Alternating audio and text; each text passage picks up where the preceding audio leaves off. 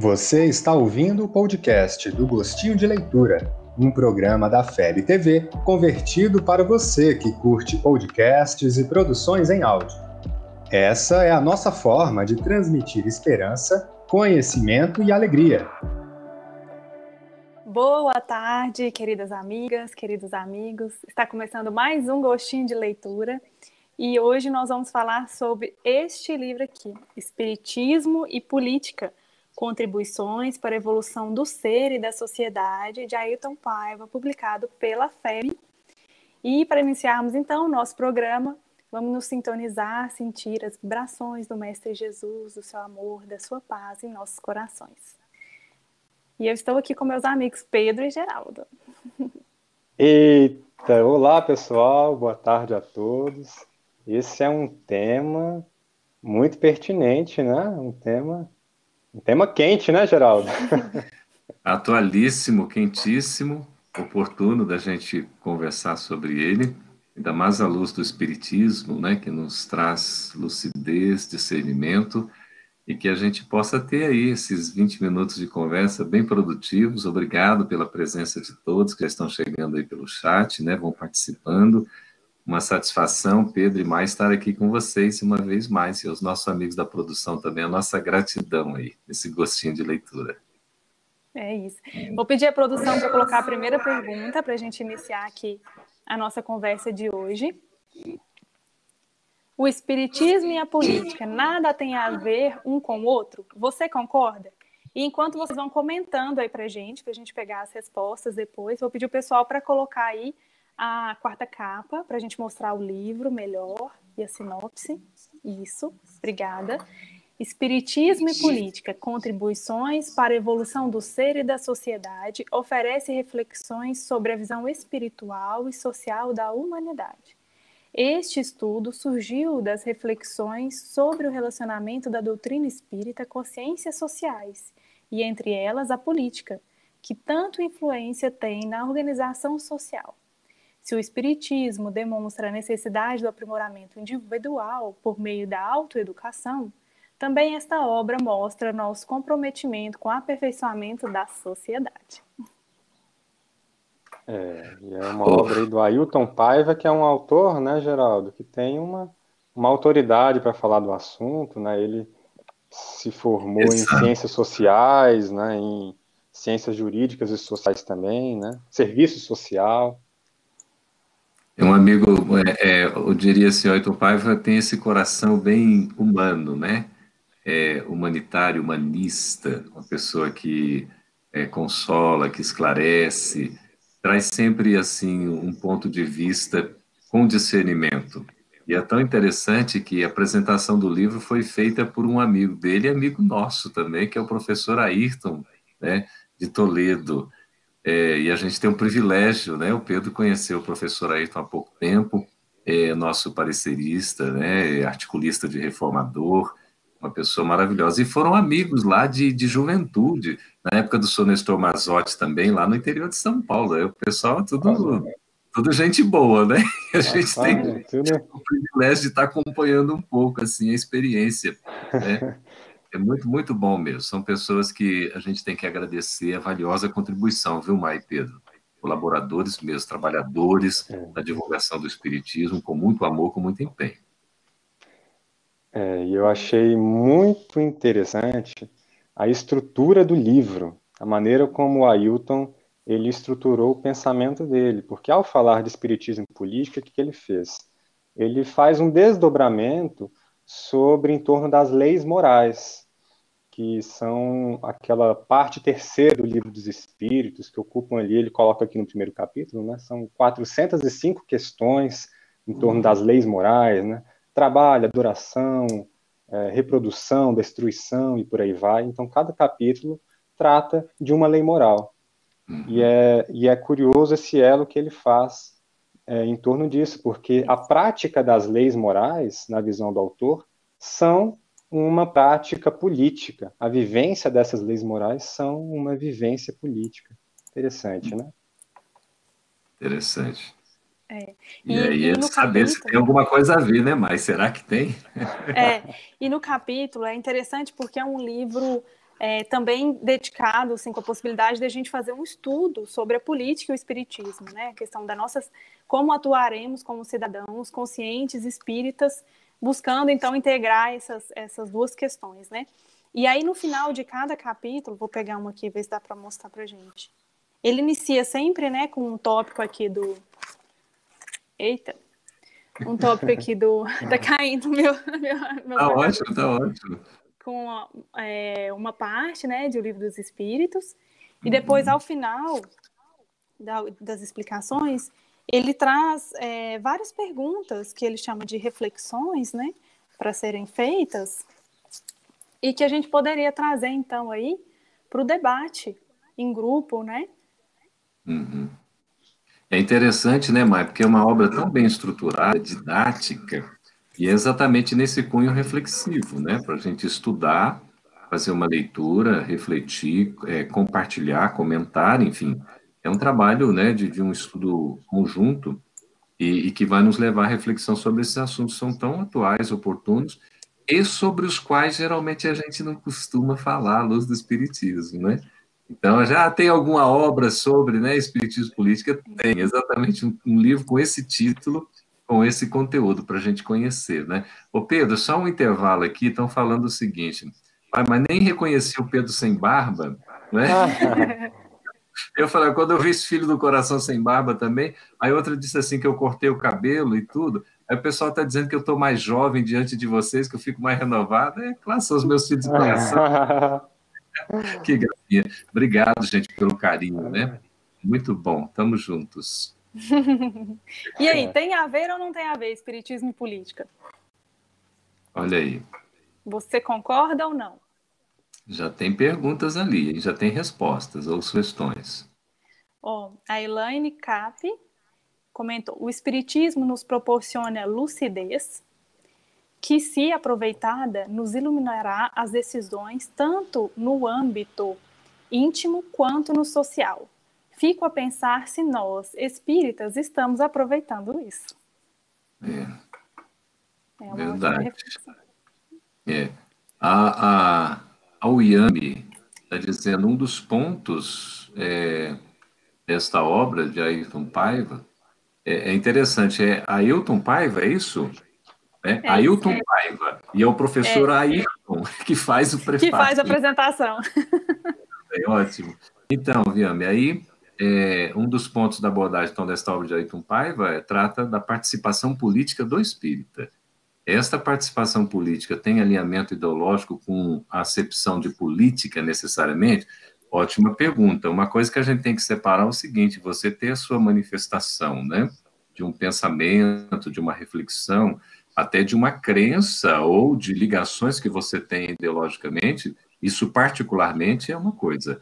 A gente tem que tomar o cuidado para não trazer isso para a casa espírita, né, numa postura político-partidária, porque aí a gente começa a confundir as coisas, começamos a fazer aquele movimento político que não é, digamos, dos mais saudáveis, porque o, o professor aqui, né, é, Ailton Paiva, ele coloca exatamente essa questão de nós termos um comportamento ético, moral, equilibrado, com discernimento, com bom senso, sem imposições, né? Então, quando a gente começa a fazer determinadas propagandas, não é, Mai, Pedro, aí a gente começa a desviar um pouquinho do caminho.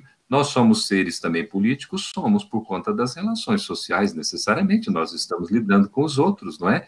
E a boa política, no sentido do entendimento, da busca da compreensão, não é?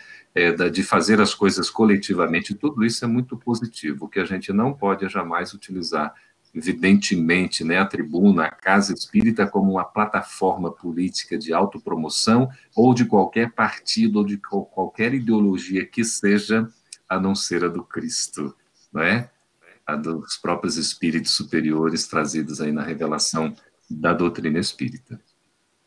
E é por isso que esse é. livro é tão maravilhoso, né? Como o Pedro falou, porque ele vai pegar é, essa parte das leis morais do livro dos Espíritos para trazer esse comportamento, esse comportamento baseado aí na, na, na verdade, né? baseado no Cristo, do que é o que a gente deveria fazer, que são comportamentos baseados na caridade que todas essas leis se resumem na lei da caridade. Fora da caridade, não há salvação. É, mas aí ele então ele nos estimula um engajamento social, assim, enquanto cidadãos, né? É, é, porque ao comentar, inclusive, aqui a, a lei de adoração, que é no capítulo 2, ele fala então que é necessário extinguirmos as paixões de nós, né? É, ao, ao promover no nosso mundo íntimo essa lei de adoração. O orgulho, a inveja, a vaidade, mas não só de nós precisamos extinguir isso, também da sociedade que nós participamos. Então, é necessária a reforma íntima, mas não só, é necessário também colaborarmos para a reforma da sociedade. Ele, inclusive, fala mais à frente, já comentando a lei de destruição, ele fala assim: todas as vezes que o espírita constatar a destruição da natureza em função do lucro que os sistemas econômicos exigem, deverá associar-se às vozes que clamam contra tal destruição, cabendo-nos a nós, então, participar de ONGs, participar de outras organizações estudantis, de movimentos ecológicos, etc. Então, é, precisamos também agir enquanto espíritas e enquanto cidadãos. Sempre com discernimento, né, Pedro? Com equilíbrio, com bom senso, é, sem emprego de forças, por exemplo, que vão nos levar a não só a conflitos, mas a confrontos, porque os conflitos ideológicos, eles fazem parte do nosso processo evolutivo, né? Nós nos manifestamos é, diferentemente, temos opiniões distintas, e isso é bom, quando a gente sabe, né, como estava alguém colocando ali com precisão, a gente pode conversar sobre qualquer coisa desde que a gente se respeite, não é? Nós não podemos é querer achar que a nossa opinião ela prevalece sobre a dos outros e a gente quer um domínio, né, pela força, pela autoridade. Isso tudo não é salutar. E aí a gente vai fugir do exercício, né, mais da caridade. Por isso a participação é importante como cidadãos sim engajados, mas sempre com essa consciência de que nós também devemos fazer a nossa parte sem forçar com que o outro vá pensar ou vá agir conforme o nosso entendimento ou o nosso interesse. Vamos, é, vamos colocar mais uma pergunta para o público? Pedir a produção para colocar. Como então o espírita não deve atuar na política, já que ele deve atuar como ele não deve atuar na política? Né? A gente já comentou aqui sobre a questão da política partidária, que seria um desses pontos, né? Mas eu tenho uma história interessante, Geraldo. Tem, tem um centro espírita que eu frequentava em Uberlândia, e foi inclusive um político que ajudou no processo para conseguir o terreno para que a casa fosse, fosse edificada, né? E aí, a gente pode fazer um, um, uma propaganda para essa pessoa tão boa dentro da casa espírita, que tanto ajuda o centro. Olha os interesses aí por detrás tem que tomar um cuidado muito grande, né? Mesmo porque se a pessoa, de certa maneira, ela, ela, né, ela faz isso tudo, evidentemente, dentro da legalidade, isso é um ponto fundamental, Sim. não se pode fugir, né, à aplicação da lei, é, as coisas têm que ser feitas com transparência e legalidade, com probidade, honestidade, nada de envolvimento né, com corrupção, evidentemente, nem troca de favores que vão depois exigir as recompensas dos favores. E aí é que entra o cuidado com essa política humana ainda, que a gente às vezes não sabe separar muito. Ah, não, a pessoa fez alguma coisa, eu faço em troca. Ah, não, tudo bem, olha, eu estou concedendo ali um terreno, mas você, por favor, né? Tem a minha plataforma política, tem lá um interesse, vou fazer propaganda. Não pode. Não pode, não confunda, o Espiritismo é muito claro, objetivo, seguro quanto a isso, não há dúvida. A gente não pode tergiversar, não pode permitir, porque daqui a pouco a gente está fazendo coisas que não tem nada a ver com o Espiritismo. Então a gente tem que ter o bom senso, a segurança. Falar, ah, Campete, mas você está sendo assim, é, digamos, extremista. Não, estamos sendo firmes. A necessidade da firmeza nesses pontos e a gente precisa saber separar, porque senão daqui a pouco você está aí nessa politicagem, não é? Que acaba prejudicando tudo. A política no sentido da relação, né, do contato, da fraternidade, da solidariedade, nós somos seres assim. Nós somos seres sociais e precisamos disso, né? Mas sempre com equilíbrio e respeito. Tá chovendo de manifestação tá aí, mas chovendo. Lê uma pra gente, Pedro. Opa, deixa eu selecionar aqui. Vamos ver. Você está vendo a Elvaci ali? É, Elvaci. Pedi a produção para subir o comentário Separe dele. Separe posição, vê se dá é dela, desculpa.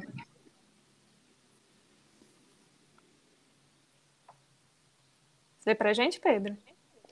Ela diz assim: situar em posição clara e definida as, aspira as aspirações sociais e os ideais espíritas cristãos, sem confundir os interesses de César com os deveres para com o Senhor.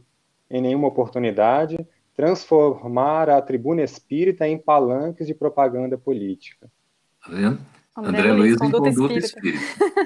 espírita. Olha o comentário aqui da Denise.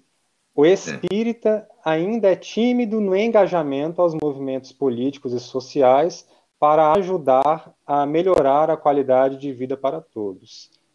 E ela segue comentando. Eu achei interessante ela dizer dessa questão da timidez.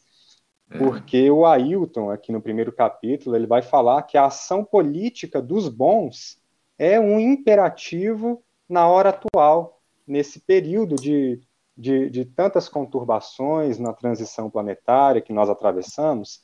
E quando eu li esse trecho, eu me recordei da questão 932 do Livro dos Espíritos, em que o, o Kardec ele comenta por que, que a influência dos maus costuma sobrepujar a dos bons, e os espíritos respondem que é pela fraqueza dos bons, porque os maus são intrigantes e audaciosos, enquanto os bons são tímidos.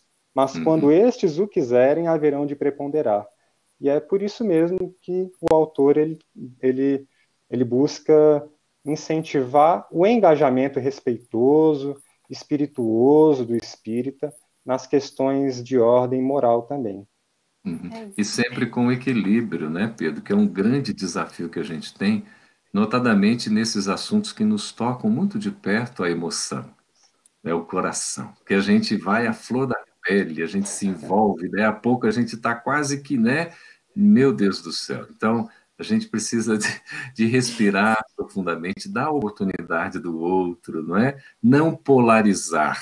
Essa questão da polarização, ela é extremamente negativa. Toda vez que a gente é extremista, seja para um lado ou para o outro, não dá certo.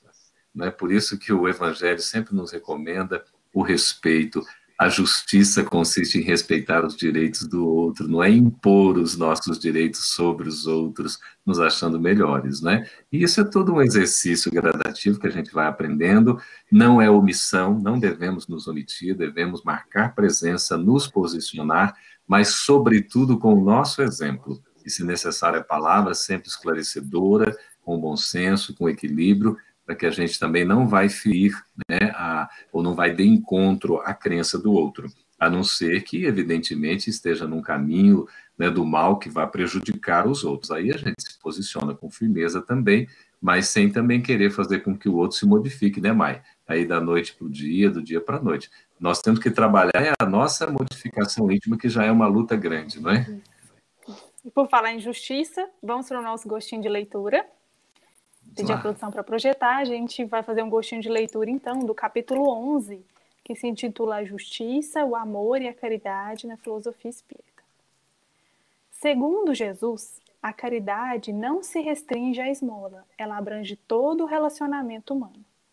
É de se ver a amplitude que assim assume a caridade, e pondo para seu aparecimento o exercício da lei de justiça Depreende-se, pois, que sem justiça não há caridade.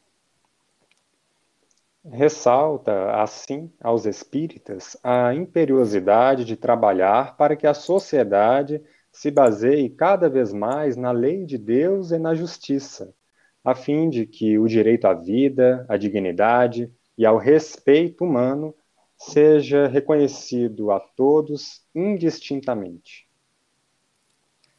É indispensável que, embasado nos princípios espíritas, se trabalhe para remover as causas geradoras da miséria, da ignorância e dos vícios. Alertam os espíritos que, mesmo os que mendigam por conta própria ou por própria culpa, poderiam não ter caído em excessos causadores de sua perdição se houvessem recebido uma boa educação moral. Verdade, não é? Daí a responsabilidade individual e social que nós temos, e a gente costuma é, esclarecer para o nosso próprio entendimento, estou falando para mim e compartilhando com vocês, é no sentido de que a desigualdade social na trajetória evolutiva em que a gente se encontra ela é até, digamos assim, explicável, talvez até compreensível, mas é inadmissível, mesmo na situação de espíritos ainda atrasados, a gente admitir, aceitar a chamada é, injustiça social.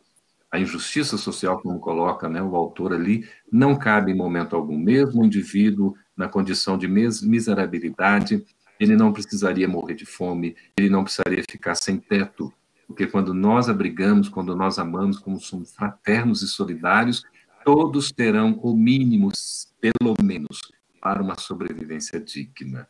Vai ter, inclusive, o bom para poder satisfazer um bem-estar para a sobrevivência digna aqui entre nós. Então, isso é um dever nosso. Não cabe, ah, é lei de causa e efeito, que é está funcionando, deixa o indivíduo morrer porque ele fez o mal no passado. É isso, meus irmãos.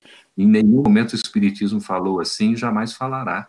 Nós precisamos ser solidários, estendermos as mãos, ajudarmos, fazermos o bem. E isso também é política, essa política social, né, da gente estar num bom relacionamento, sendo caridosos, como o autor nos coloca, o Ailton Paiva, da gente conjugar, né, Pedro e Mai, é, a, as nossas ações aqui cotidianas com as leis divinas. Aí vai ficar tudo mais fácil. Exatamente. É, nós estamos falando aqui, então, sobre Espiritismo e Política, Contribuições para a Evolução do Ser e da Sociedade, de Ayrton Paiva. A obra está disponível, para quem está perguntando, no site da FEB Editora, www.febeditora.com.br, para compra física. Quem quiser comprar o e-book, está disponível nas plataformas da Amazon, Apple e Google. É, e a gente vai deixar mais uma pergunta final aqui para vocês irem comentando enquanto a gente se despede que é, a, part a partir então de toda essa discussão, como o espírita deve agir na política. A gente agradece a participação de todos e de todas vocês. É isso aí. Ei, Pedro, nosso abraço carinhoso a todos, né? Tantas questões ali, tantas participações, queríamos agradecer a todos, né? É só destacar, né? O Rui diz assim que o espírita não é uma pessoa indiferente, né? É, as questões sociais ou políticas. A questão é a forma da sua participação nessas questões. Então, conduta ilibada, ética, honesta e fundamentada no Evangelho. E, de fato, se há injustiça no mundo, não há nunca o injustiçado, porque a justiça, sobretudo, é pela lei divina.